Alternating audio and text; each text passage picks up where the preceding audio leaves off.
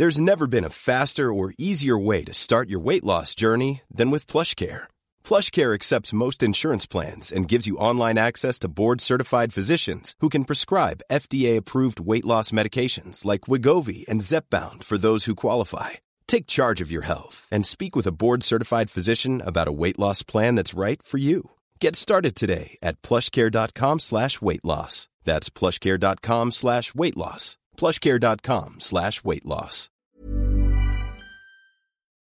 7h21 à travers le monde, comme chaque vendredi matin, pour comprendre l'actualité internationale. Et Dieu sait s'il y a des choses à comprendre avec Jean-Baptiste Noé qui est avec nous euh, ce matin. Bonjour Jean-Baptiste. Bonjour Patrick. Euh, le Hamas, on l'a évoqué tout à l'heure avec Nadir Kaya. Alors justement, euh, focus hein, sur ce Hamas euh, qui a une nouvelle fois frappé Israël en organisant ses attaques terroristes la semaine dernière.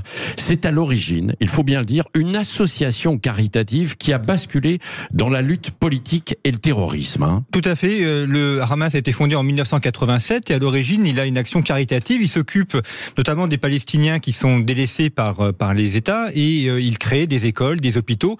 D'où leur d'ailleurs leur très grande popularité parce qu'ils prennent soin euh, des plus pauvres et des personnes déshéritées.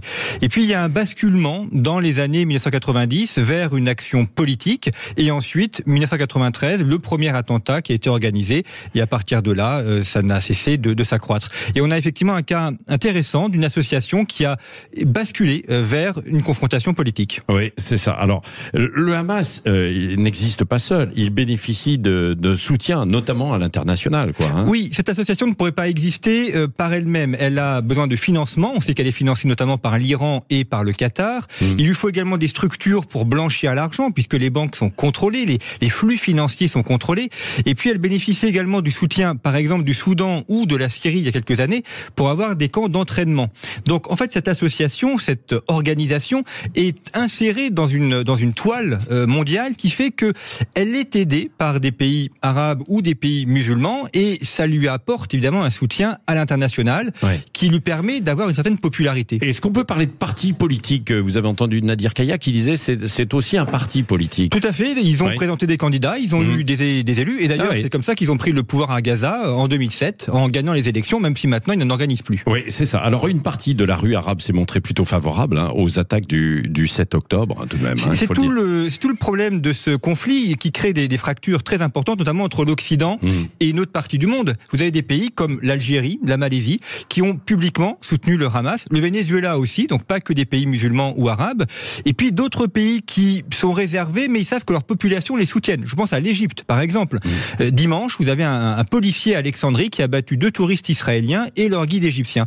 Et donc, un pays comme l'Égypte est extrêmement prudent parce que si le gouvernement est opposé au Hamas, une partie de la population, elle, y est favorable. Et donc, ça crée des tensions très fortes, tensions sociales à l'intérieur des pays.